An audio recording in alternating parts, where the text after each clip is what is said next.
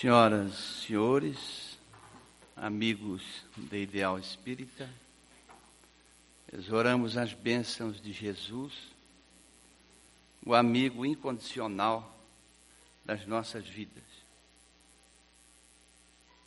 Ainda hoje é com viva emoção e podemos ouvir a voz dos sinos de bronze que ecoaram pelos campos pelas vilas, pelas cidades, pelas pradarias e pelo deserto, estabelecendo um vivo convite para o nosso encontro com a divindade, para o nosso encontro com Deus. Apurando a memória dos nossos ouvidos espirituais, podemos ouvir ao longe as vozes que emanaram das criptas da Índia antiga nos falando da roda da vida, nos diálogos maravilhosos de Krishna e do príncipe Arjuna. Mais além, podemos ouvir a musicalidade das correntezas do Tigre, do Eufrates e do Nilo. Sobre o vale da Mesopotâmia, e ali a canção da imortalidade da alma, com avançadas concepções da vida futura.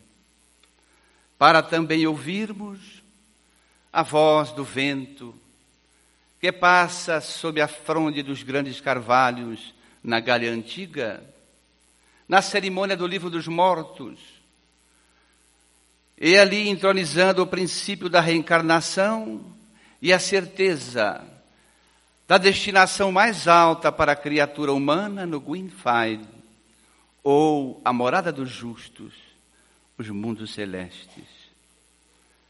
Mais além, podemos ouvir no Monte Olimpo, no panteão dos deuses, os hinos de Pitágoras, as orientações de Sócrates, de Platão, demonstrando a certeza do grande Senhor da vida, da vida imortal, e também das vidas sucessivas, como um vaticínio inexorável para cada criatura, para cada ser humano, para também ouvirmos agora, além do Mediterrâneo, no Oriente, as vozes que saíram do arvoredo e das sarças, para trazer à terra as primeiras leis divinas que se tem conhecimento e que nós conhecemos como sendo o Decálogo, que dá origem ao Pentateuco mosaico na terra, e a partir disto a terra vai receber, após esses experimentos nessas doutrinas secretas, umas exotéricas, outras, a certeza de que há uma destinação maior para todos nós, mas que estamos sob o império das leis e os dez mandamentos será mesmo a primeira revelação para o homem, a fim de que ele tenha um norteamento mais propício possível para que se encaminhe na direção de Deus com mais propriedade, com mais certeza e com justiça. Daí, a humanidade conhece essa primeira grande revelação como sendo a lei de justiça, porque é uma lei dura e que exige de cada um comportamento reto, a fim de que aquele que cometeu qualquer delito não possa ser punido da maneira em que deu causa em direção ao seu próprio companheiro, ao seu próximo. Aí temos a pena de talião. Quem com ferro fere, com ferro será ferido. Mas é uma lei justa para o tempo porque a humanidade daquele tempo salva as exceções, daqueles espíritos que vieram com as mais sublimes missões para a terra, para fazer com que saíssemos da infância espiritual logo mais, para a chamada adolescência espiritual, pudessem mesmo ter uma norma comportamental que permitisse o seu crescimento espiritual. O decálogo, de fato, é uma lei que estabelece um predicado único: cumprir ele ou não cumprir. Não cumprindo, temos severas punições, porque esse Deus é um Deus dos exércitos, é um Deus cruel, é um Deus vingativo, é um Deus que exige que se combata o inimigo e que, sobretudo, se domine o inimigo, a fim de que se sobrepuje o ideário de uma raça assim imaginária como sendo uma raça superior, mas que fora conhecido, conhecido naquele tempo como o povo escolhido.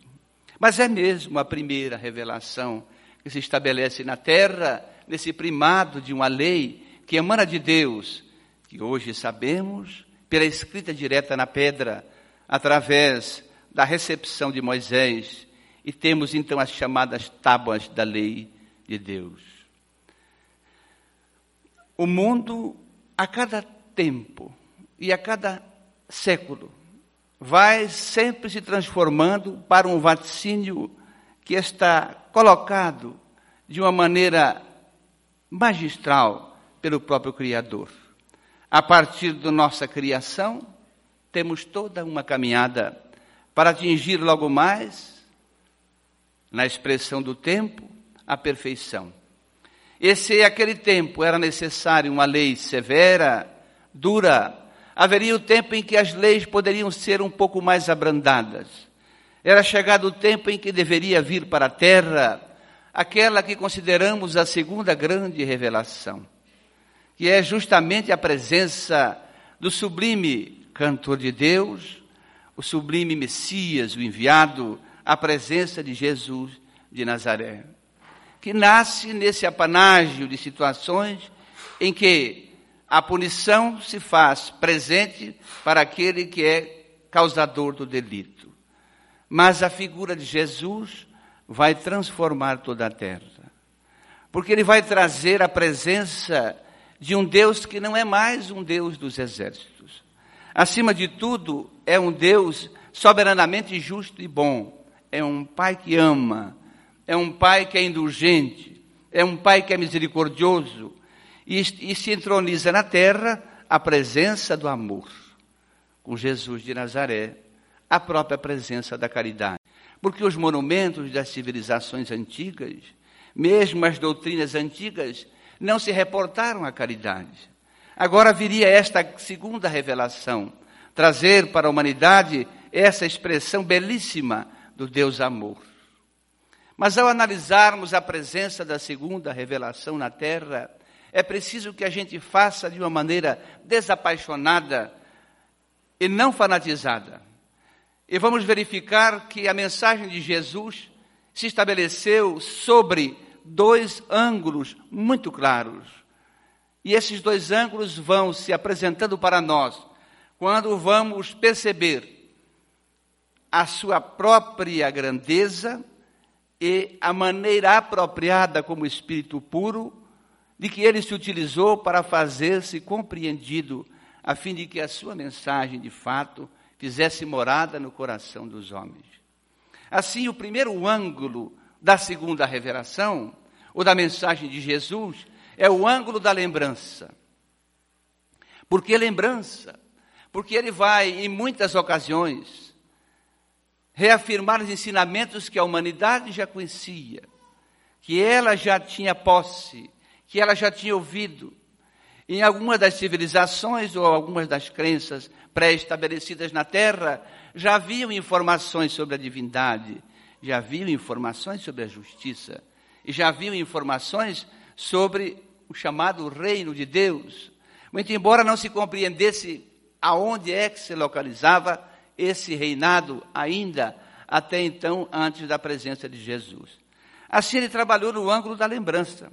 Utilizou-se de ensinamentos que existiam na sua própria casa, ou na chamada casa de Israel, ou na lei antiga, no Pentateuco mosaico, se constitui também de cinco livros: a Gênese, Deuteronômio, Levítico, Número e Êxodos, que trata do êxodo do povo assim escolhido do Egito. A partir da lembrança do Pentateuco, Egito, do, é, do Pentateuco antigo de Moisés, Jesus, por exemplo, disse à humanidade sobre Deus, que já era uma marca viva no Decálogo. Trouxe, como dissemos há pouco, essa face nova de Deus, o amor por excelência.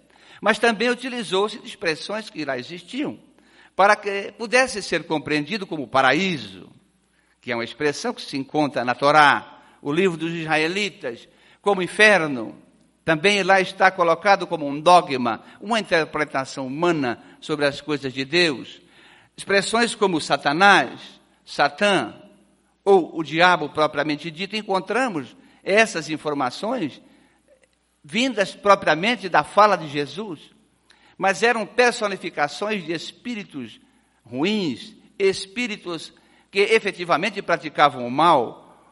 E assim Jesus utilizava-se das expressões que o seu povo conhecia, para, ao mesmo tempo em que utilizava-se dessas expressões, dar uma interpretação já nesse ângulo da lembrança diferente.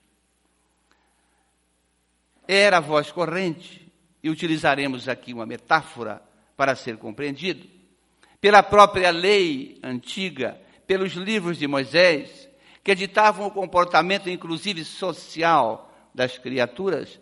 Portanto, tinha um cunho não só teológico, mas sociológico, o Pentateuco mosaico, que as criaturas, quando fossem cear, tinham que lavar as mãos antes. Em certa ocasião, que está em Jerusalém, convidado para cear na casa de um judeu, ele não lavou as mãos. As pessoas versadas na lei antiga começaram aquele burburinho. Ora, ele não lavou as mãos. E Jesus, evidentemente, na expressão de Bittencourt Sampaio, era o médium de Deus.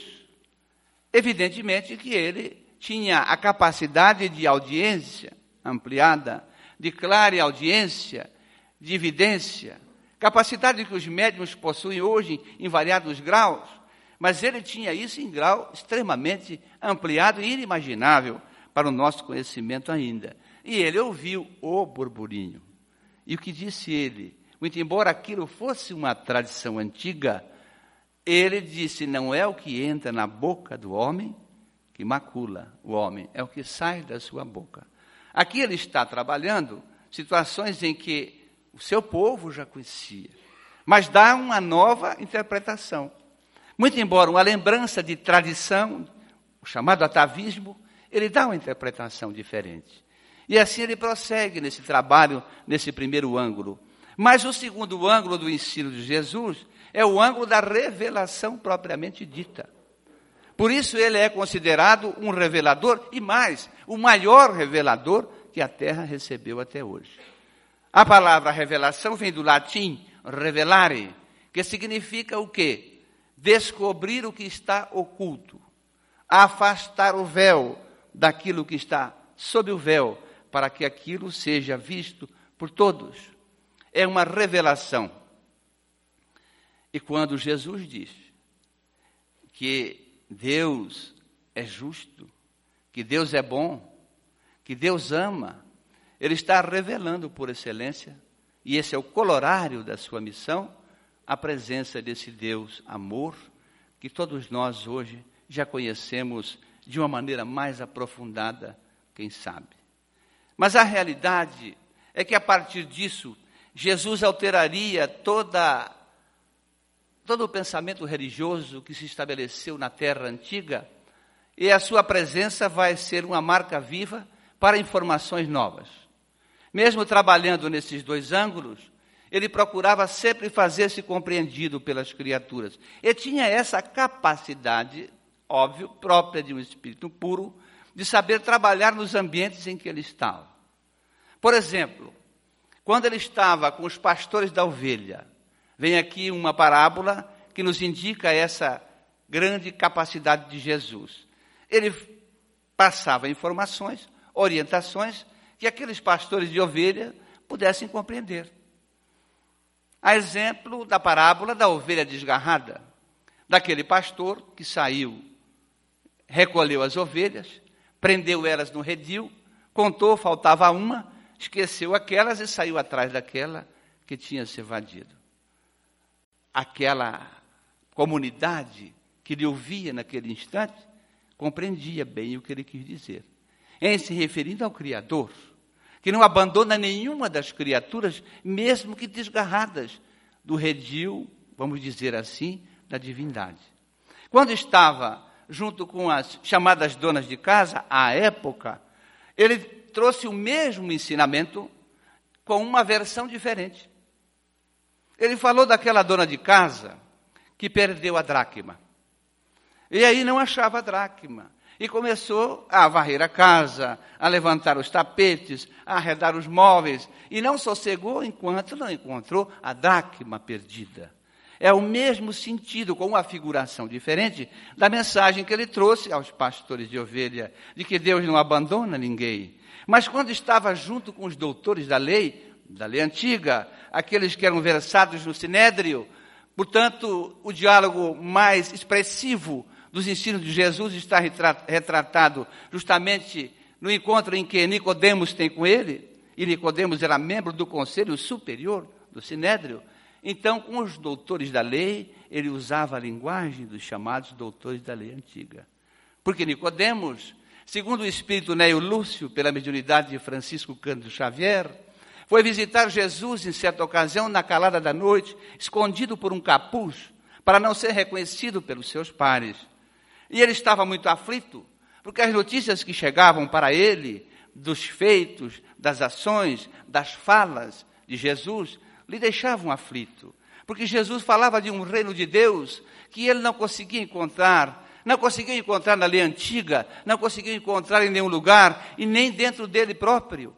Então ele estava aflito e foi visitar Jesus. E teve com Jesus um diálogo memorável, numa das parábolas mais enigmáticas que existe na chamada Boa Nova ou no chamado Novo Testamento, justamente quando ele diz a Jesus: Mestre, sei pelo que falas, pelo que pregas e pelo que fazes, que tu só podes vir de Deus. Dize-me, como posso fazer para encontrar esse reino de Deus? E Jesus tem com ele um colóquio memorável. Ora, em verdade vos digo, que se não renasceres de novo, não poderás ver o reino de Deus.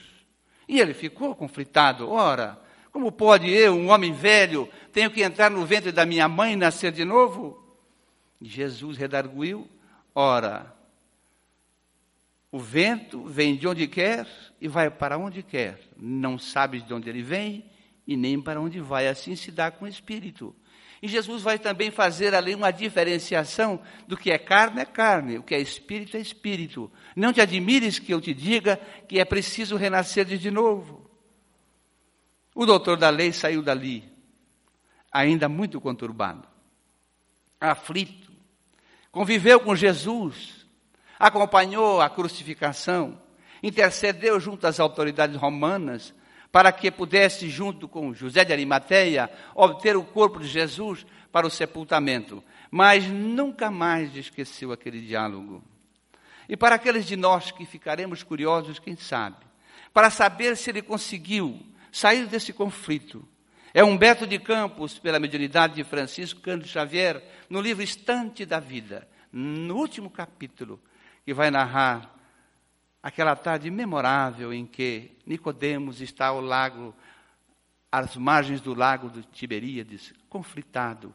Jesus já retornar à pátria espiritual. E ele começa a fazer uma série de indagações que os senhores obterão ao ler o livro, porque não é objeto da nossa exposição.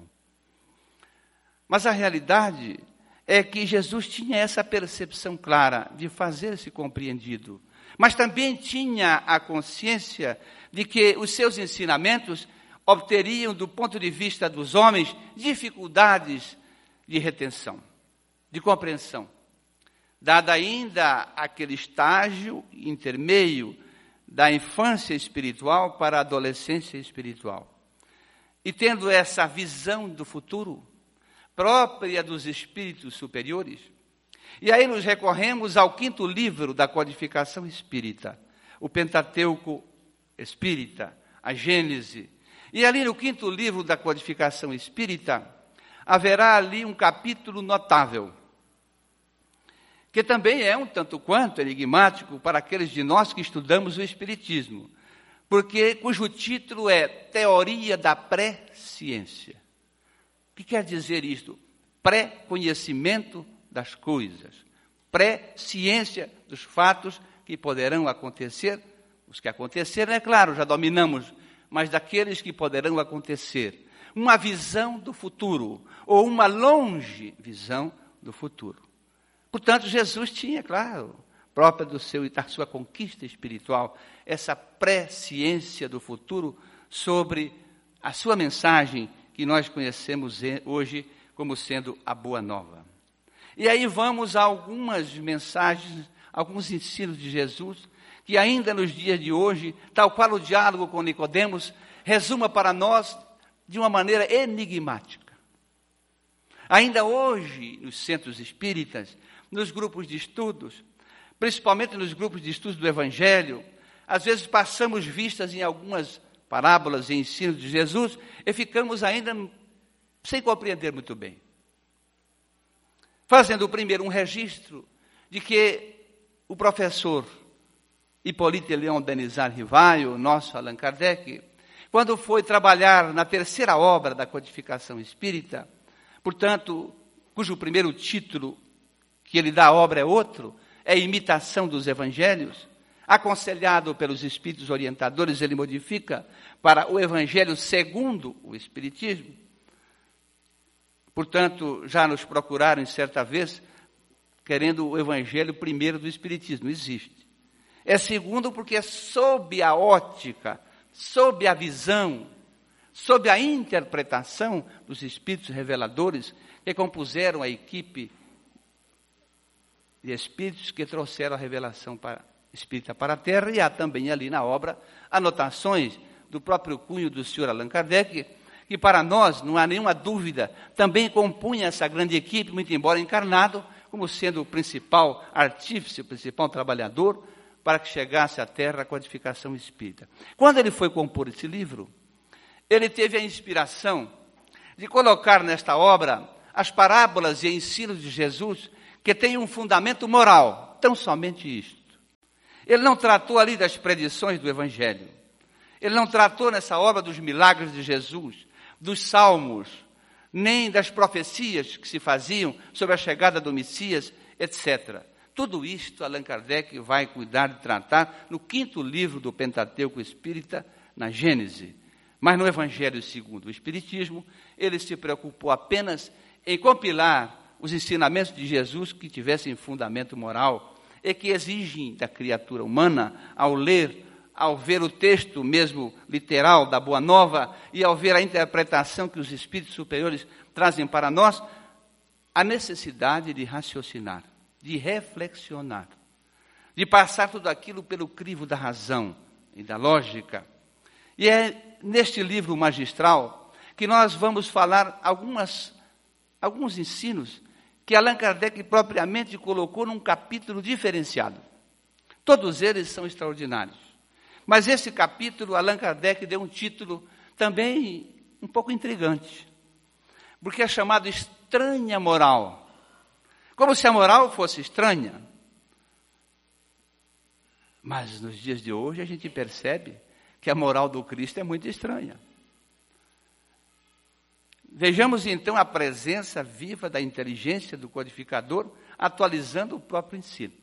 Colocou ali então, nesse capítulo Estranha Moral, alguns ensinamentos que nós reputamos como enigmáticos. O primeiro deles, que nós queremos falar essa noite, está em Mateus 10, 34 a 36, e que trata de uma, de uma afirmação de Jesus que para nós é muito contundente. Ele diz assim: não penseis que eu vim trazer a paz à terra. Eu vim trazer a espada. Eu vim para separar o pai do filho, a mãe da filha e a sogra da nora. É o texto que está lá, literal. Nada contra as sogras e nem contra as noras. Interessante. Como compreender que Jesus a personificação do amor tenha dito isto. Que espada é essa? A espada, que é o símbolo da belicosidade, da violência, da morte. Mas ele disse isso, está lá no texto literal dos evangelhos e também do evangelho segundo o Espiritismo. Não penseis que eu vim trazer a paz à terra. Eu vim trazer a espada. No evangelho de Lucas, no capítulo 12, 49 a 53, esse ensino é repetido. Ao invés de espada, Lucas usa uma outra expressão. Abre a parábola da seguinte maneira, segundo Lucas: Não penseis que eu vim trazer a paz à terra. Eu vim para trazer a divisão. Porque numa casa onde houver cinco pessoas, três estarão contra duas e duas contra três. E aí ele repete o ensino: vim para separar o pai do filho, a mãe da filha, a sogra da nora. Então nós estamos vendo aqui Jesus dizer, primeiro, que não veio trazer a paz. Segundo, veio trazer a espada. Terceiro, veio trazer a divisão. Mas é enigmático, porque ele vai dizer: A minha paz vos dou, em outra ocasião mas ele separa. Não como o mundo vou lá dar.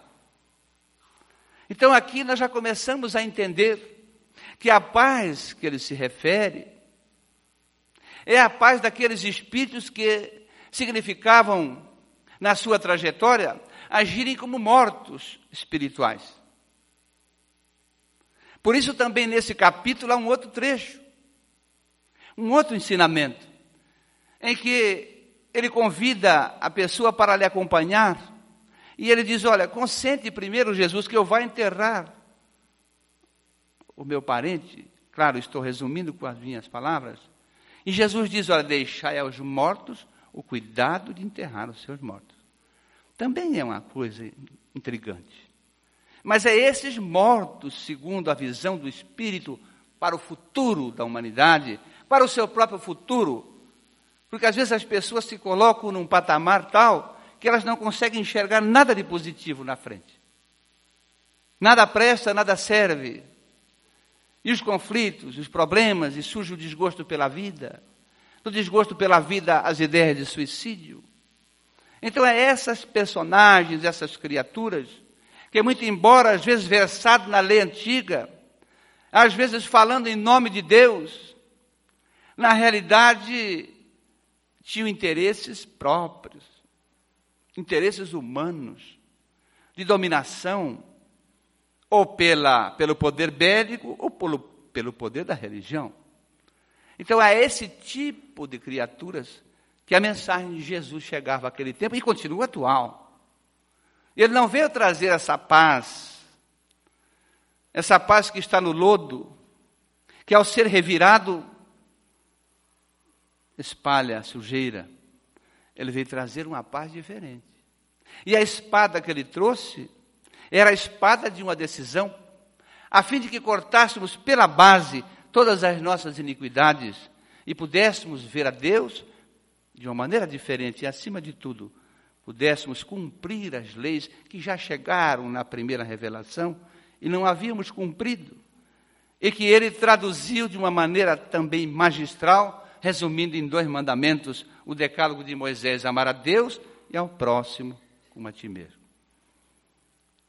Então esses ensinamentos nos levam a pensar que Jesus tinha consciência plena, a longe visão do futuro, de que tudo aquilo que ele vinha falar de novo ia causar divisão nas famílias, nas pessoas, nos poderes constituídos, ia causar furor ia incomodar muita gente, ia trazer de fato situações que acabaram por colocar-lhe em risco a própria vida física com a sua crucificação.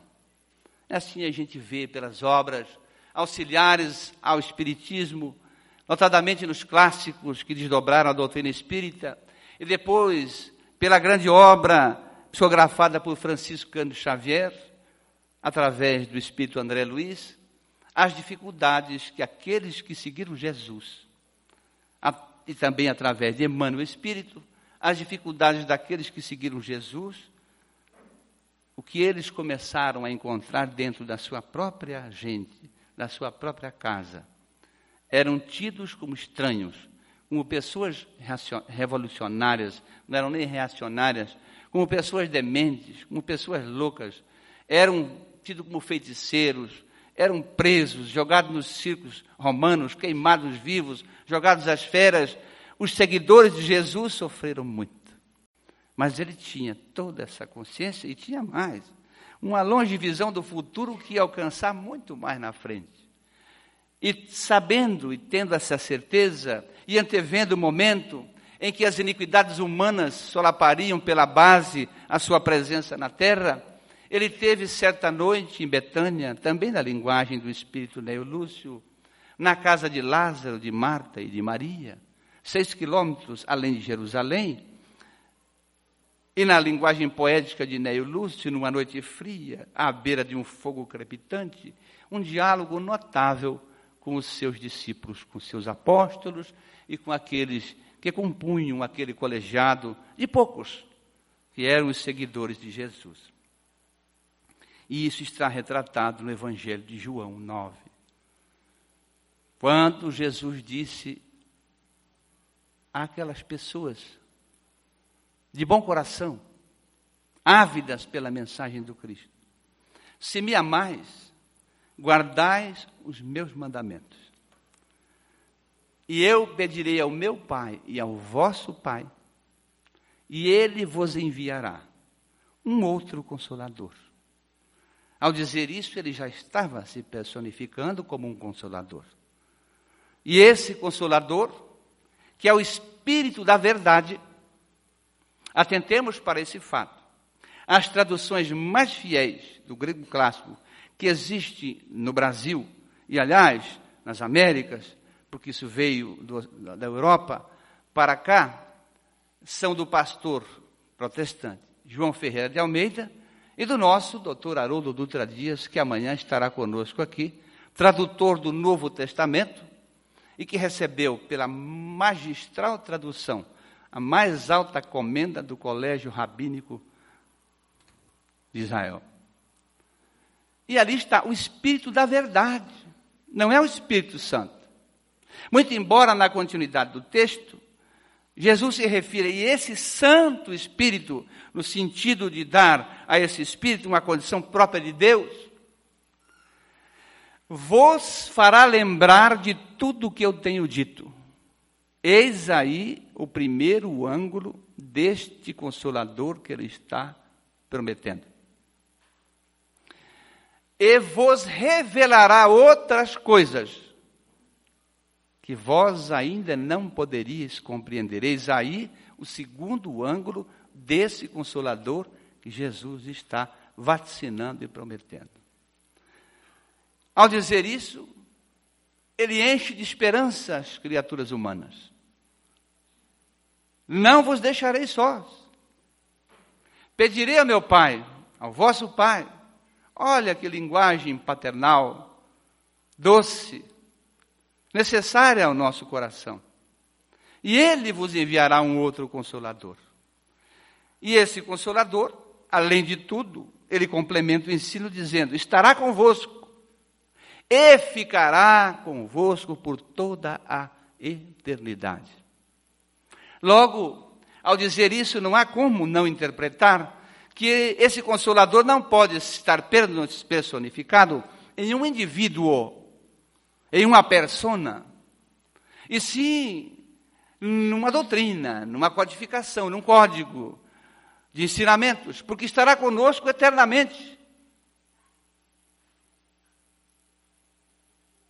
Notamos que o ensinamento de Jesus veio claramente sobre dois ângulos: o ângulo da lembrança e o ângulo da revelação.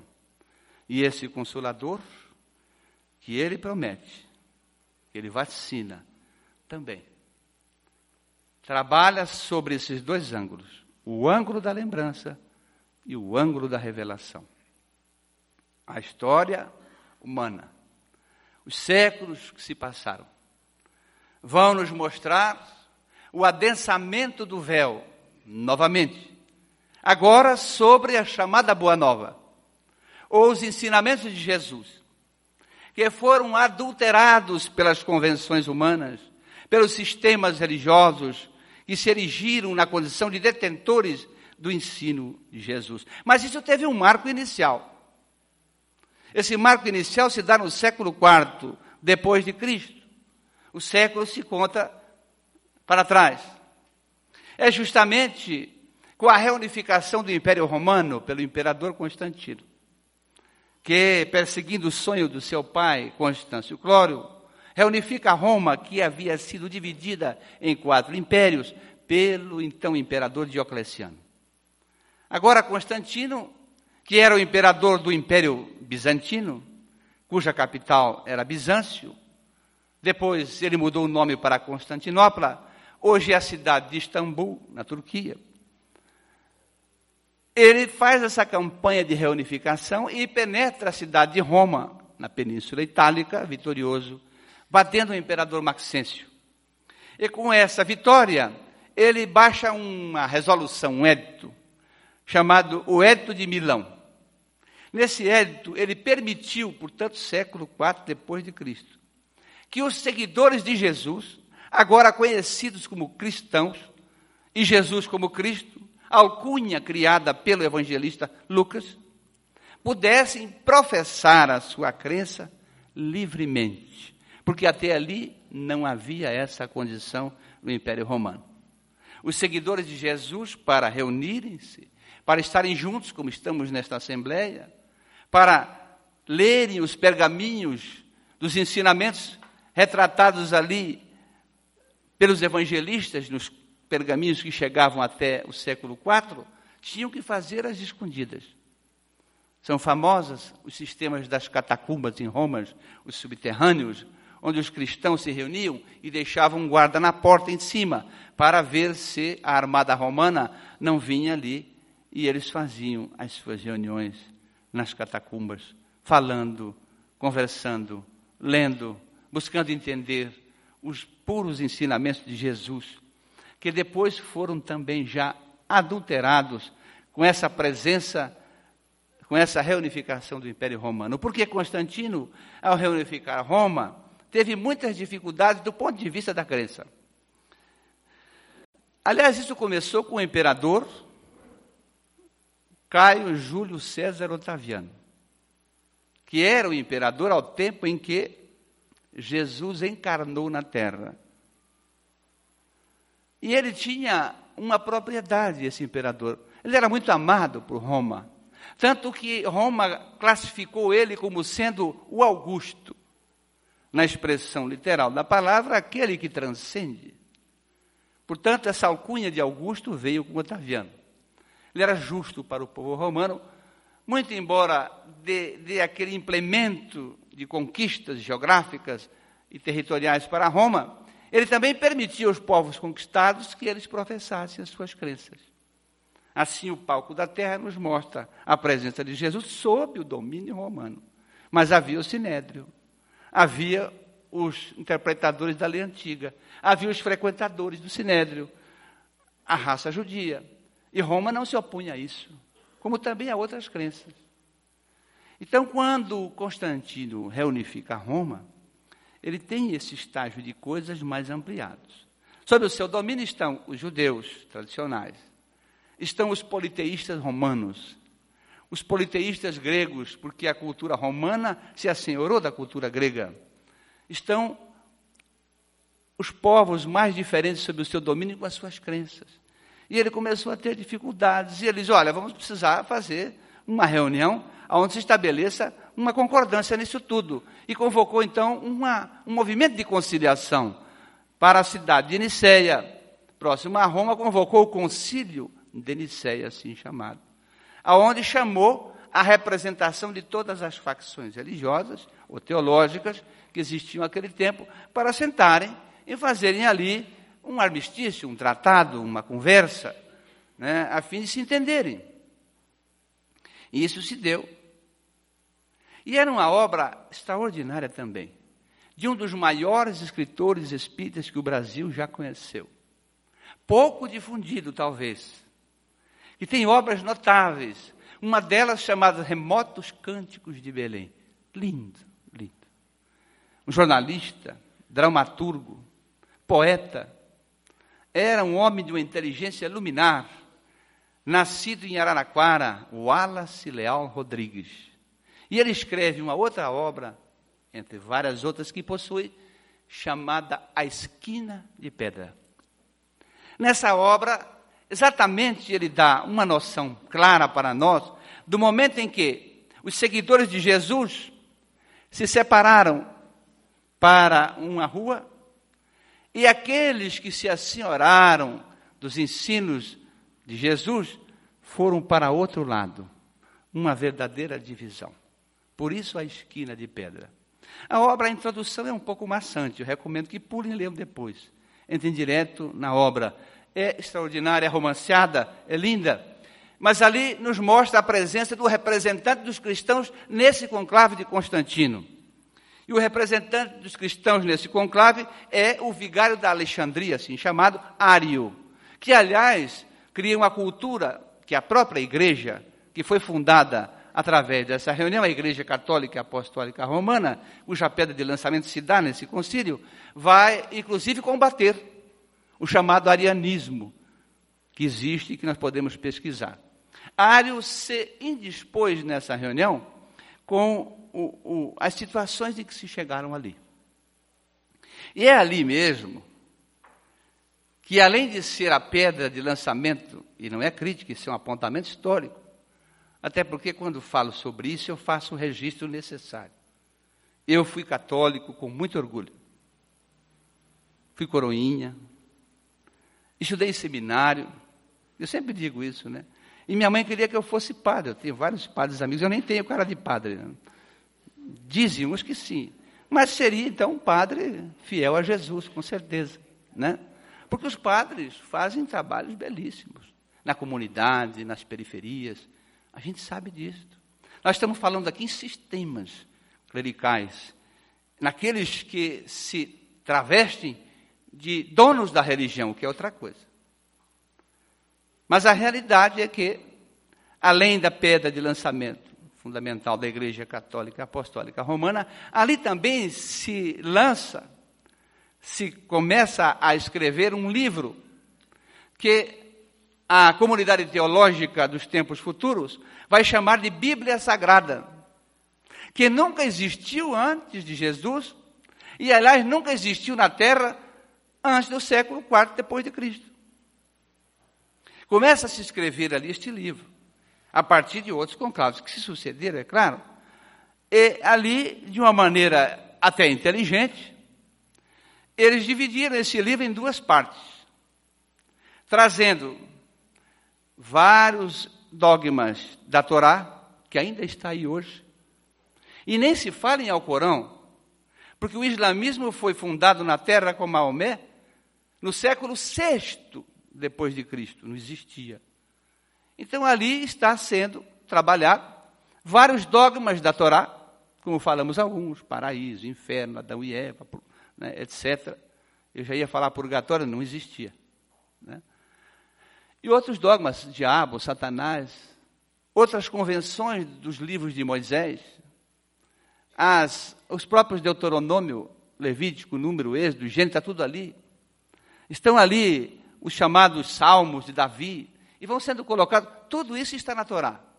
Grande, 80, quase 90% do Velho Testamento está na Torá dos judeus.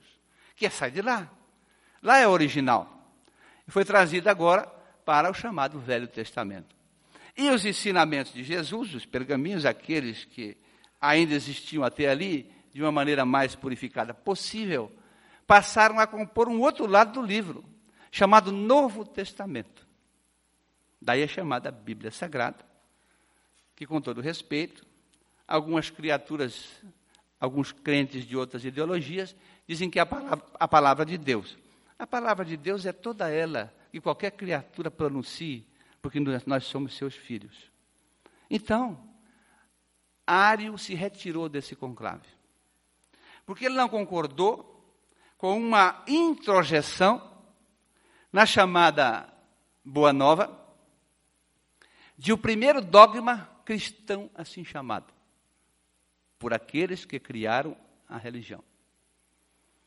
Esse primeiro dogma, em resumo, dizia o seguinte: partindo da expressão de João, e no princípio era o Verbo, e o Verbo se fez carne, eles entenderam que Jesus é o menino Deus encarnado na terra. Jesus é Deus.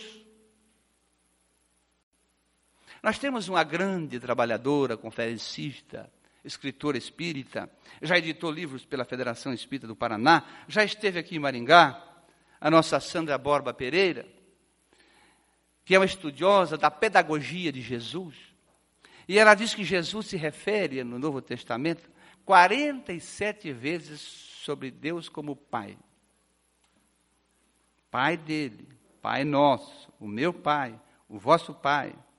Ele me enviou. O que eu faço não é meu, é dele. E por aí afora. Jesus foi muito claro nisto. Muito claro. E assim Ário não pôde concordar com aquilo. Retirou-se da reunião. Dois meses depois ele foi assassinado por este ato que não foi compreendido. Para verificarmos então esse adensamento do véu de novo sobre a chamada segunda revelação. Mas haverá o dia em que chegará para a terra, e disto nos perdoem os nossos detratores, porque há, contra toda a crença, detratores. E nos perdoem aqueles que entendem que nós possamos ser discípulos do demônio, porque muitos nos classificam assim, infelizmente. Essa terceira revelação para a história da humanidade haveria de chegar à Terra no século XIX. E chegou. A 18 de abril de 1857. Com o lançamento do Livro dos Espíritos, da livraria do Messias d'Anti, no Palais Royal, em Paris. O mundo recebe informações que existiam no ângulo da lembrança, algumas delas, em várias vertentes religiosas e no chamado cristianismo criado pela chamada igreja que se formou. Mas, no seu conteúdo principal, ou em maior número, recebia revelações, o ângulo da revelação. E aí, este livro monumental, escrito em quatro partes ou quatro livros, que se projetam depois para compor o chamado Pentateuco Espírita, é de fato um inário vivo de revelação. Informações que a Terra, algumas sequer suspeitava que existia. Vos revelará outras coisas que vos ainda, vós ainda não poderíeis compreender. A longe visão do futuro do Cristo. E vai lembrar fatos que a Terra já conhecia. Tomemos, por exemplo, a primeira parte. A primeira parte da obra trata, e teria que ser assim, Deus, da existência de Deus. A questão primeira, tão lida, mas pouco estudada, que é Deus? Não é mais quem? Poderíamos, é uma discussão para grupos de estudos. Quem personificamos? Que temos que interpretar. Que é Deus a inteligência primeira. A tradução mais fiel do francês não é primária, é primeira. A inteligência primeira, criadora de todas as coisas. E aí vamos estudar, é uma lembrança, porque Deus já era conhecido. Muito embora já aqui um início de revelação. Aí os atributos de Deus, onipresente, onisciente, soberana justiça e bondade, que as outras religiões também não conflitam. A partir disso, estudamos também na primeira parte sobre o princípio das coisas, os elementos gerais do universo, situações que muitas crenças, às vezes esotericamente, portanto, veladas, escondidas entre iniciáticos, já conheciam desde a antiguidade. Mas que agora, mesmo na primeira parte, essa terceira revelação torna livre, exotérica, para o exterior, para fora. E é mesmo nesses elementos gerais do universo que nós vamos destacar algumas questões que giram entre o campo da lembrança, o ângulo da lembrança, e o ângulo da revelação. Por exemplo, na questão 23, Allan Kardec indaga aos espíritos superiores, que é o espírito. E eles responderam: o princípio inteligente do universo princípio. Eles não falaram seres, isso é importantíssimo. Princípio inteligente do universo. A partir de uma visão de Deus totalmente mais ampliada, científica e teológica do ponto de vista da razão, a gente vai ver que na criação há situações que ainda não compreendemos e não conseguimos ter elementos para compreender. Às vezes nós arredamos um móvel e tem vida ali. Tem movimento, tem insetos, tem uma série de coisas. Que o tempo, o pó, acumulou. E a vida surgiu ali ou não a gente fica pensando, meu Deus, como é que é o princípio? Que história é essa? Então eu uso metáfora que fica mais fácil de entender e eu gosto de usar da metáfora das formigas. Assim criando na imaginação dos senhores e das senhoras a necessidade de olhar aqui para essa tribuna, imaginem que há uma fileira de formigas aqui, aquelas pretinhas, fica mais claro de ver a imaginação, né? andando uma atrás da outra aqui, passando para cá. Tem vida? Tem. Tem movimento? Tem. Tem senso de direção? Tem. Tem organização? Tem. E se eu fizer uma pressãozinha numa delas, ó, vocês estão vendo. Segurei ela, não tirei nem líquido nem nada. Segurei um pouco. Aí ela foi com as perninhas para cima ali. As demais continuam o seu caminho. O que, que eu fiz? Eu não tirei nenhum nenhum órgão físico da formiguinha, não extraí nada. Mas ela perdeu a vitalidade. Ela não tem mais vida. Eu seccionei o princípio inteligente que anima o princípio material que é a formiga. Allan Kardec, na questão 27, vai perguntar isso numa questão propositiva no início aos espíritos superiores, haverá, porventura, então, dois elementos gerais no universo, o elemento espiritual e o elemento material? E os espíritos reveladores responderam sim, e acima deles Deus. Eis aí, se quiserdes, expressão dos espíritos, a trindade universal, Deus, Espírito e matéria. Que coisa curiosa demais. Nós vamos às estrelas. Estávamos vendo na televisão o conceito da estação, do homem no espaço, nas estações orbitais, mas ainda isso nos é um grande enigma. E aí há correntes que falam da chamada geração espontânea, que o Espiritismo agasalha. Falta estudarmos, ele agasalha sim. E também aquela corrente que fala de Charles Darwin, do Darwin, não é? Da criação, da seleção natural das espécies, que também está certo. Tudo está certo. Não há erro nisso. Porque a partir da criação, essa criação se multiplica. Nos mais diferentes reinos, há vida, há organização, há movimento, há sentido. Mas Allan Kardec, quando vai abrir pelo seu trabalho e dos Espíritos Reveladores, a segunda parte do livro dos Espíritos.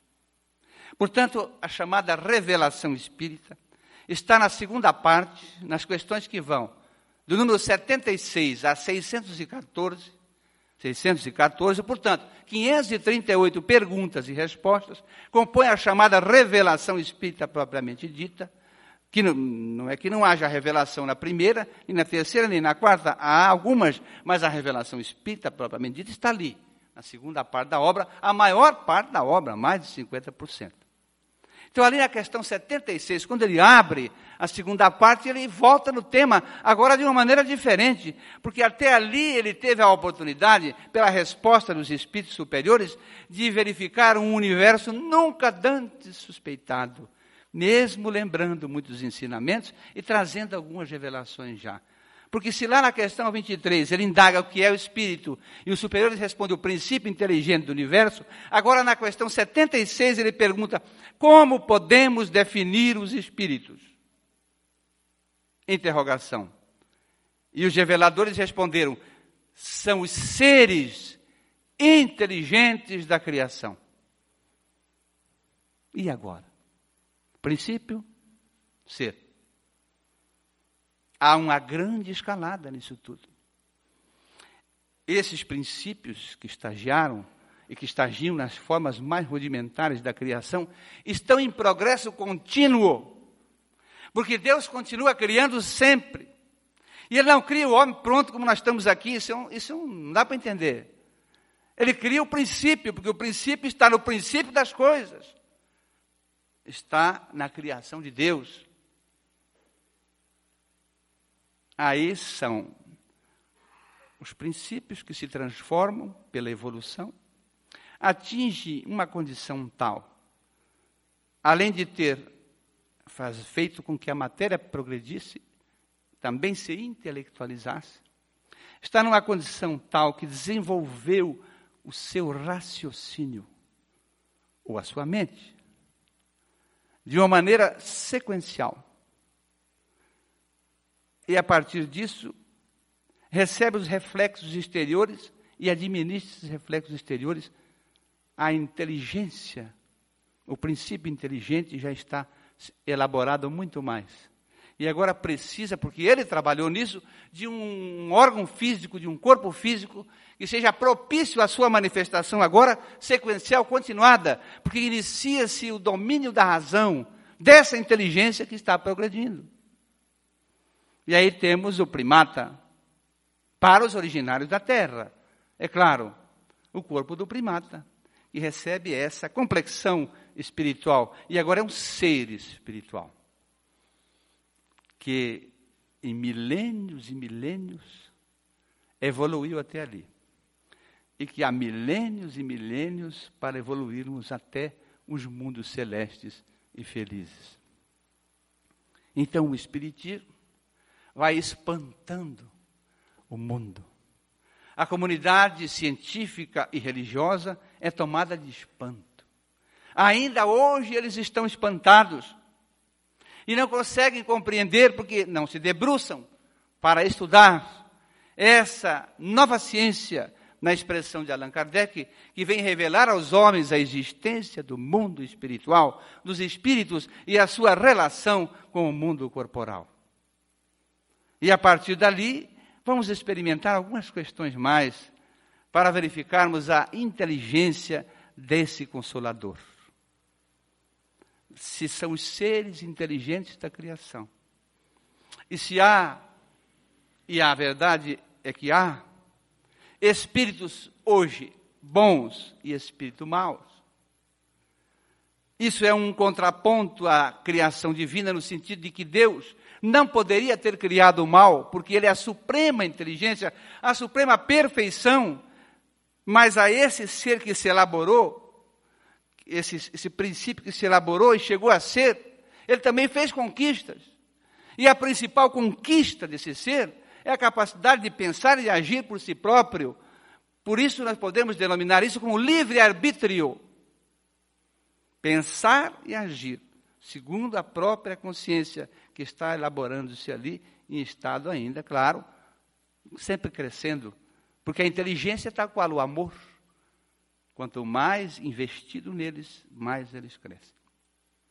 Então, a partir dali, Allan Kardec vai indagar sobre esse princípio. Como é que essas pessoas, esses seres, agora esses seres foram criados mesmos Por isso, na questão 115 do Livro dos Espíritos, Allan Kardec vai indagar. Se uns espíritos foram criados bons e outros foram criados maus. E os reveladores responderam: não. Foram criados simples e ignorantes. Essa ignorância ali não é a ignorância do princípio, que é moto contínuo dele. É a ignorância do ponto de vista em que a razão começa a se movimentar de uma maneira lógica, sequencial. Assim, todos que chegamos a esse estágio de seres, e portanto nos remetendo até lá atrás, fomos criados simples e ignorantes. Mas como há o mal, dissemos, Allan Kardec, na questão 120, vai indagar aos espíritos superiores. Mas para evoluir, para crescer, esses seres inteligentes da criação, esses espíritos precisam passar pela fieira do mal? Os reveladores responderam: não, pela fieira da ignorância. É magistral. Aí na questão 122, Allan Kardec vai indagar de que maneira esses seres vão se elaborar a partir de sair desse estágio da ignorância. E eles responderam: Deus não deu a eles o livre-arbítrio? É através do livre-arbítrio. Porque no princípio, repetem de novo, fomos criados simples e ignorantes. E a vida tem esse sentido extraordinário para nós dali para frente. Mas antes de chegarmos lá nessas questões que nós estamos falando, nós vamos retornar a algumas questões para trás. Porque se o, o, o, a questão 23 afirmava que o espírito é o princípio inteligente do universo, e a questão 76, agora, que os espíritos são seres inteligentes da criação, é mesmo na questão 87 que Allan Kardec indagou se os espíritos têm forma. Eles têm forma. E os reveladores responderam: Para vós não, para nós sim. Mas se quiser dizer um clarão, uma chama, uma centelha, que podemos traduzir numa luz. Né? E aí, mais na frente, Allan Kardec vai instigando, investigando, para saber como é que os espíritos se apresentam para nós. E como é que ele vai intelectualizar a matéria, agir na matéria, aí na questão 93 vai surgir a informação de um corpo que liga o espírito à matéria, que é o perispírito. Tudo isso, perispírito, embora estava em outras civilizações, em outros cantos teológicos, Paulo, o apóstolo, chamava essa ligação entre o espírito e o corpo de carro sutil da alma. Mas ali está de uma maneira mais didática, mais pedagógica agora. E a partir da questão 99 em diante, Allan Kardec vai trabalhar sobre esses espíritos, esses seres inteligentes, se eles, esses seres inteligentes da criação, se eles se compõem em graus, em ordens, etc. E aí vamos ter, a partir dessa questão, 99, 100, etc., a informação dos espíritos reveladores que esses espíritos, sim, eles se apresentam em ordens, em três grandes ordens. Espírito de terceira ordem, de segunda ordem e de primeira ordem. No sentido aqui dos terceira ordem, os mais atrasados, os imperfeitos. Os de segunda ordem, os espíritos né, bons ou felizes, ditosos ou felizes, que tem também uma classificação. E os de primeira ordem, os espíritos celestes, ou felizes, os espíritos angelicais, aqueles que atingiram a evolução em estado de pureza. Mas o que nos importa para nós é que nós ainda, quem sabe, estamos. E, quem sabe, talvez seja até uma, uma coisa muito leve, nós ainda estamos na terceira ordem, que tem uma classificação, cinco classificações ali no livro dos Espíritos, a partir da questão 100. E eu confesso, não sei se com os senhores, com as senhoras, com aqueles que estudam o Espiritismo aí, aconteceu isso quando começaram a chegar ao Espiritismo. Eu queria me classificar nessas ordens aí. Eu tinha uma vontade de saber que tipo de espírito que eu era nessas ordens. É, obviamente que eu não tinha nenhuma pretensão de ser um espírito de segunda ordem nem de primeira ordem.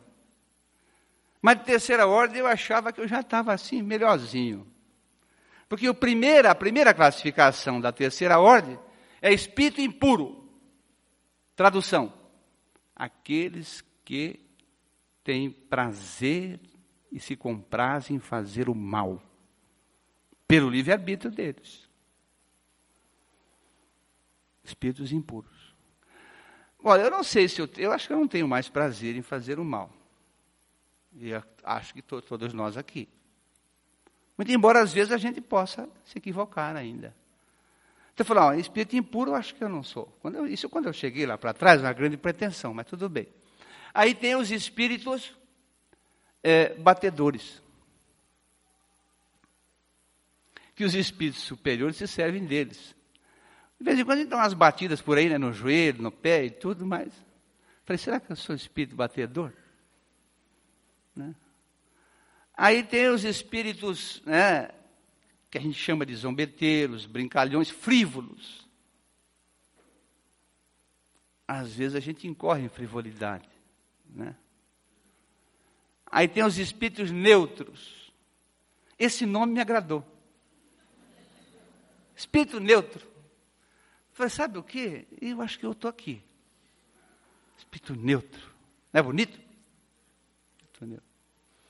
E, me permitem, com a licença da mesa, eu estava, a primeira vez que cheguei à presidência de uma União Regional Espírita lá em, em Curitiba. Aliás, eu vou conversar com nossos companheiros da federação, que essa apresentação minha parece mais um obituário. Pô, não precisa tudo isso. Eu fiquei ali que eu estava com vontade de entrar debaixo da mesa. Não é verdade? Simples. Pá, pá, né? Então, eu tinha sido eleito presidente da União Regional Espírita Metropolitana Leste em Curitiba e, e foi a primeira, eu já conhecia Divaldo de longe, das conferências de Divaldo Pereira Franco. E a primeira vez que eu tive a oportunidade, lá estive alguns anos, não vou dizer quantos, vão saber minha idade daí, eu fui a Ponta Grossa, para assistir uma conferência do nosso irmão volta. E naquela noite tive a alegria de ser convidado para jantar no grupo que ia jantar com ele depois da conferência. Ah, se vão alguns e alguns anos. Estávamos na, Célia, na casa de Célia Paranavieira, esposa de Guaraci Paranavieira, que foi vice-presidente da Federação Espírita do Paraná, um dos grandes baluartes do espiritismo em Ponta Grossa, em região e no Paraná, já desencarnado, à época inclusive. E depois do jantar, eu querendo perguntar para o Divaldo, eu queria conversar com ele. Porque eu estava com esse negócio de, dessa escala espírita atravessada. E depois, na hora do cafezinho, houve uma brechinha. Eu falei, meu irmão Divaldo, posso lhe fazer uma pergunta tremenda na voz, né? Ele disse, não, claro, meu filho, pode. Falou assim, aquela, aquela escala espírita do livro dos espíritos, lá, da questão 99 em diante. Ah, sim, sim. Pois é, meu irmão, eu queria me colocar ali, eu tenho uma dúvida. E, o que, que o senhor acha que a gente é? Olha que eu fui perguntar para ele. Aí ele, muito inteligente, nós sabemos que ele, é, a inteligência é luminar, ele me devolveu a pergunta e falou, o que, que você acha? Aí eu enchi a boca e falei, eu acho que eu sou espírito neutro. Ele me olhou. É, Pode ser, ele disse. Mas eu saí tão alegre, minha esposa estava comigo lá, mas saí alegre. Fui para Curitiba assoviando no carro, cantando. Eu já estou progredindo, né? Cheguei em Curitiba, dormi o sono dos anjos, sono dos justos. Sonhei que estava no Nirvana, lá de Buda, aquelas coisas todas. Ah, é comigo mesmo. Eu levantei de manhã, aí estava frio, fui fazer um chimarrão. Eu tenho esse hábito, né? No frio, lá em Curitiba. E fui conversar com a, a esposa, espírito neutro, renovado. E aí não sei se tinha algum espírito que me influenciou na hora, porque essas horas a gente acha que não. A pegar o livro dos espíritos, eu fui lá pegar. Falei, ah, vou conferir aqui. ah, meu Deus do céu. Tolice a minha, né? Vou traduzir com as palavras do povo. Espírito neutro, em cima do muro. nem para lá, nem para cá, uma água morna. Né? Olha, gente, cuidado, hein? Às vezes a gente está no centro espírita, olha, companheiro, precisamos de vocês, sábado, vamos aí fazer um trabalho de assistência social. Pode contar comigo. Estou aí. Que horas que é? Duas horas. Um e meia estou aí. Um e meia nada, duas horas nada, três horas nada, nada, e o camarada não aparece. É melhor não prometer. Espírito neutro. Está chovendo, está uma beleza. Está um sol, está uma beleza. Está tudo bom. Mas também não faz nada. Mas eu fiquei meio cucado com aquilo. Falei, meu Deus, então agora estou lá para baixo, está pior a coisa. Mas a vida é interessante, né? Passaram-se três anos, três anos. A cena se repete, porque Divaldo nunca deixou de visitar Ponta Grossa, desde a primeira vez que veio em Ponta Grossa, em 1954. Estava eu lá assistindo a conferência dele. Fomos de novo jantar. Estávamos numa conversa animada, ninguém estava preocupado em perguntar em escala espírita. Aí houve uma pausa assim, e o Divaldo nos olhou e disse: Então, meu irmão Francisco, continua neutro? Cara. Olha, foi uma bofetada espiritual, né? No bom sentido. Porque eu levei um susto. Falei, não, vou buscar um copo d'água para o senhor bem agora. Quer um cafezinho, uma coisa. Cuidado, gente, nós temos que trabalhar, né? Então a escala espírita está ali nessa questão. Depois vem a, a segunda ordem, a primeira ordem, etc. Mas voltando lá, para ir nos encaminhando, muito embora nos deram aqui até as 24 horas, para essa terceira revelação propriamente dita, ali, a partir da questão 115, 120, 122, etc., há essa informação da ignorância é muito importante. Porque, certa ocasião lá na Federação Espírita do Paraná, um certo dia à noite, estávamos reunidos, a gente sempre reúne, às vezes para o culto do Evangelho, fazemos as quartas e as sextas à noite. Era uma quarta-feira. E aí um companheiro de trabalho disse, olha, eu não posso ficar aqui no Evangelho, porque eu vou fazer uma palestra numa sociedade tal. Oh, que bacana, boa palestra.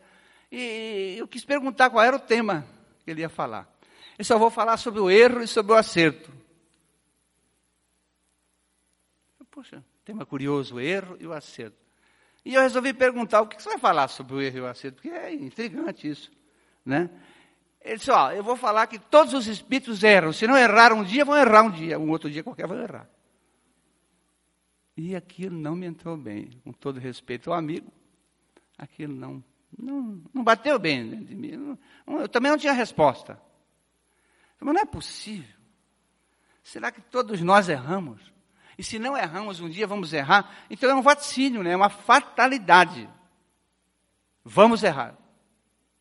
Mas será? E fiquei com aquilo, e vai. E isso passou uns dias, e passou. Voltamos às discussões, discussões homéricas, boas, bacanas, que saíram. E aí Ainda hoje ele não está convencido, mas eu estou. E aí um dia eu comecei a procurar justamente na parte segunda, na revelação espírita, onde é que podia encontrar a resposta para isso. E a meu modo de ver, e ao modo de ver de Valdo Pereira Franco, vejo que eu estou em vantagem. Eu achei a questão 124. Pode anotar quem quer anotar, que é importante estudar essa questão bastante vezes. Deu o livro dos Espíritos. Ali os espíritos, eh, Allan Kardec indaga os espíritos reveladores, e fazendo um registro que as questões de Allan Kardec, elas tinham vários predicados. É preciso que a gente estude os enunciados também das perguntas. Porque Allan Kardec é um dos reveladores. Então ele faz uma pergunta que no começo é afirmativa, depois interrogativa. Como ele faz outras propositivas, perquiritivas, mas ele, muitas ocasiões, fala do seu conhecimento na pergunta. E os espíritos não dizem que está errado. Então ele perguntou assim: Pois que há, ele está afirmando, espíritos que desde o princípio, princípio agora, seres inteligentes da criação, não vamos confundir com a formiga, seguiam pelo bem absoluto esse era o ponto-chave da discussão. Haverá espírito, então, que desde o princípio seguiam pelo mal absoluto. Os espíritos reveladores responderam sim. E entre esses dois pontos, bem absoluto e mal absoluto, e claro, a revelação espírita veio para a Terra, reside grande, a grande quantidade de espíritos. Portanto, que eu, a expressão que eu estou usando, estamos mais ou menos, que somos todos nós. Ou não? Se houver alguém bom, eu gostaria que levantasse a mão aqui de fato. Eu não posso levantar a minha, estou caminhando. Ora, quem sabe eu levanto bem, alegre, né? bom humor. E quando acontece isso, a humanidade está tão ainda mergulhada em coisas ruins que já acham espantoso. Oh, o que, que aconteceu? Viu o periquito verde? O que você viu? O que aconteceu? Porque é estranho as pessoas agirem com bondade, com bom humor. E ora a gente levanta mal. Como dizem os nossos filhos, levanta down. Não igual Maringá, porque eu sei que aqui é diferente. Já me falaram que os espíritas de Maringá, quando levantam de manhã e vão para a rua e dão um tropeção numa pedra grande, olham para cima e dizem: Meu Deus, obrigado por colocar essa pedra no meu caminho. Se não é assim, nós já conseguimos segurar o palavrão, já é uma conquista. Então eu fiquei encucado. Bem absoluto e mal absoluto. Para mim, nas discussões que travamos, bem absoluto, o Espírito não errou. E se falando para a terra, quem que a gente poderia achar aqui? Cabe na mão, hein? Como Jesus encarnou na terra, eu vou falar dele na terra. Aqui ele sempre se guiou pelo bem absoluto. Pode ser que na sua, na sua formação, desde o princípio, que ele também foi princípio espiritual, não nos espantemos de dizer isto. Ele tenha se guiado pelo bem absoluto. E mal absoluto, há aqueles, ainda hoje, que seguiam pelo mal absoluto. Mas Allan Kardec, além da sua inteligência luminar, tinha a assessorar-lhe esses espíritos extraordinários. Porque na questão 133, ele vai deixar a coisa mais clara. Ele vai indagar esses espíritos que desde o princípio seguiam pelo bem absoluto, têm que passar pelas provas da vida? Todas. Os espíritos superiores responderam: sim. Mesmo aqueles que se guiaram desde o princípio pelo bem absoluto passam por todas as vicissitudes da vida.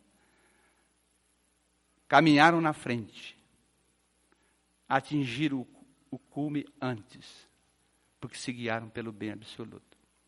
Ainda as discussões se acirraram um pouco, e em Cascavel, perguntei a Divaldo, ano passado, no encontro Você e a Paz, essa dúvida. Porque alguns diziam, não, isso não pode acontecer, isso é evolução em linha reta.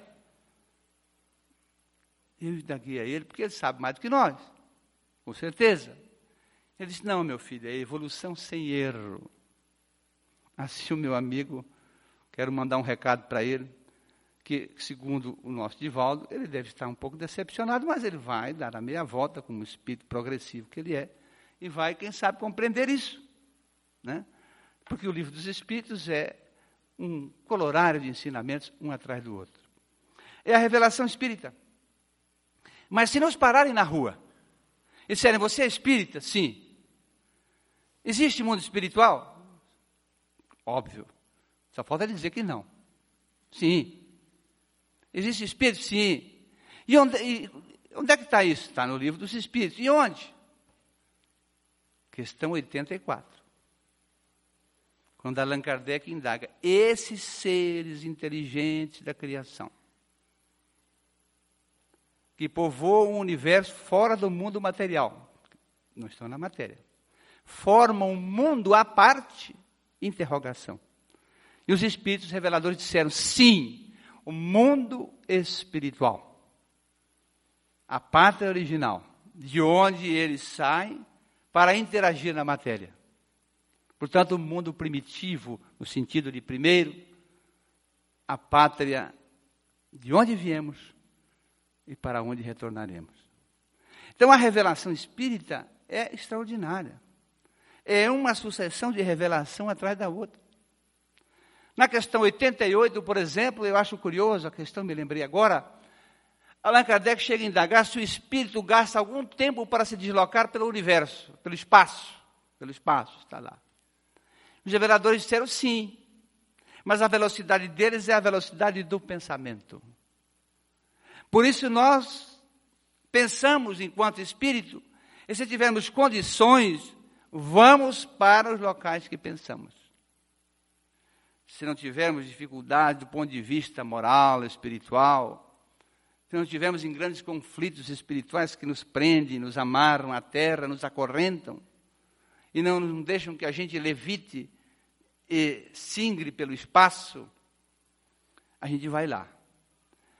Como estamos no estado de vigília aqui, a gente até pensa em outros locais, mas não, não, o corpo nos segura. Por isso os espíritos reveladores disseram que o corpo representa uma cela para o espírito. Interessante. Mas é uma cela boa, ninguém quer sair dela, né? Então, que é o instinto de conservação. Então, o Espiritismo é essa revelação, esse ângulo da revelação extraordinário. Porque a partir das questões 166 até a questão 222, existe a temática que tem o maior número de perguntas na revelação espírita. O tema que tem o maior número de perguntas na revelação espírita, está ali, a partir da 166 a 222. E justamente é a pluralidade das vidas sucessivas, ou a reencarnação, que começa ali na questão 166, como pode o espírito que não logrou atingir a perfeição nesta vida, né, lograr fazê-lo? Os espíritos reveladores responderam a Allan Kardec, sofrendo a prova de uma nova existência. Para na questão 67, então, perguntar a Allan Kardec qual é a finalidade da reencarnação. Os reveladores disseram dupla finalidade. Primeira expiação. Do que? Dos erros que por livre-arbítrio cometemos nas outras etapas. E a segunda, melhoramento progressivo da humanidade. É assim que os espíritos se melhoram pelas vidas sucessivas afora. Então nós estamos diante de um verdadeiro monumento de ensinamento. De uma doutrina que poderíamos aqui falar ainda outras questões, sem dúvida nenhuma, mas que nos mostra um mundo novo. Mas é um dos grandes espíritas brasileiros, que está hoje no mundo espiritual. Um dos grandes conferencistas que o Brasil conheceu, espírita um homem de um caráter espetacular, do ponto de vista da sua meta, do seu plano de trabalho. Manuel Viana de Carvalho, que vai dizer para nós, na obra Dias Vitoriosos, que o Espiritismo está além do progresso. Olhe só. Além do progresso. Ele diz que até e falava nesta obra, até hoje, tudo o que a ciência descobriu, o Espiritismo re recepcionou, com propriedade e com maestria. O domínio do genoma, a genética, as células tronco, estão lá. Questão 792. Quando Allan Kardec indaga aos espíritos superiores. O que dizer dos filósofos antigos e modernos? Falharam eles em trazer a ciência psicológica para a Terra? E os espíritos reveladores responderam: Não, essa questão é sobre o avanço. O que é justo que o homem faça o avanço das raças animais e vegetais?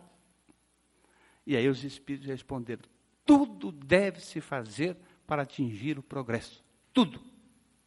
E aí a gente engloba todos esses avanços e esses conhecimentos. Mas Allan Kardec vai mais a fundo e diz: mas e aqueles que usam isso por interesse próprio? Clonagem, etc. E os espíritos reveladores responderam: o que importa?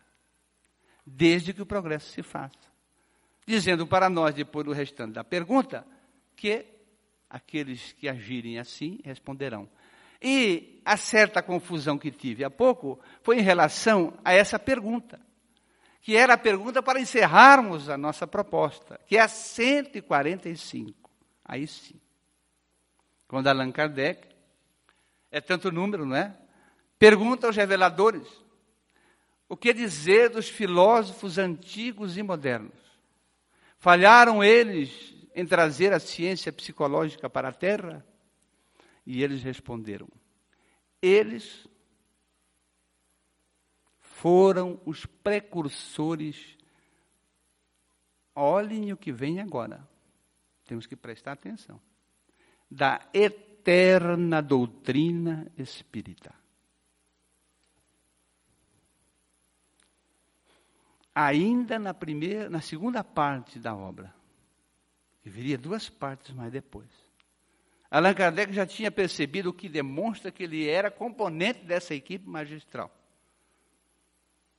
que o Espiritismo veio de Deus. E não temos nenhum medo de afirmar isso. Porque os reveladores estão dizendo doutrina espírita eterna. E eterno é só o Pai. Nós tivemos um princípio. Somos imortais. E é esta doutrina que é de fato uma grande revelação, ou a terceira revelação para a Terra.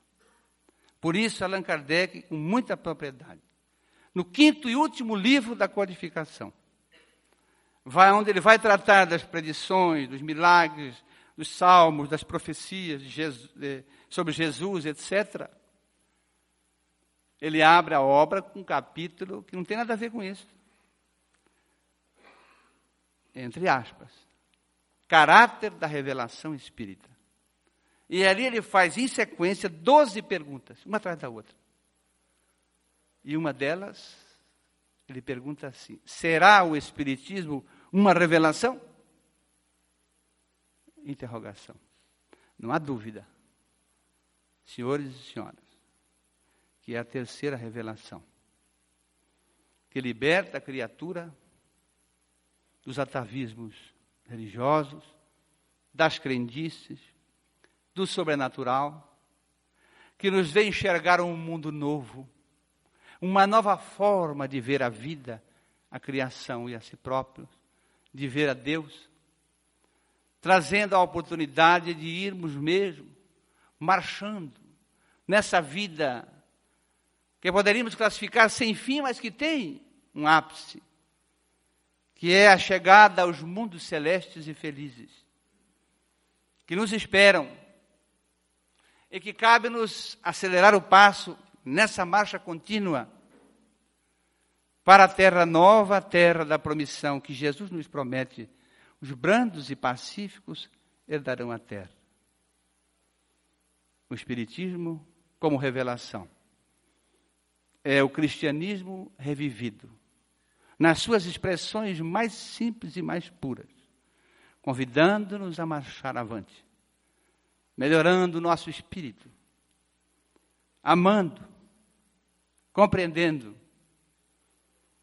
caminhando para a frente sem olhar para trás, para que de fato o homem novo apareça e esse mundo novo a gente alcance. Na expressão final de uma poesia maravilhosa de Castro Alves, chamado Novo Mundo quando ele diz assim: talhado para as grandezas, para criar, crescer e subir, o novo mundo nos músculos, sente a seiva do porvir.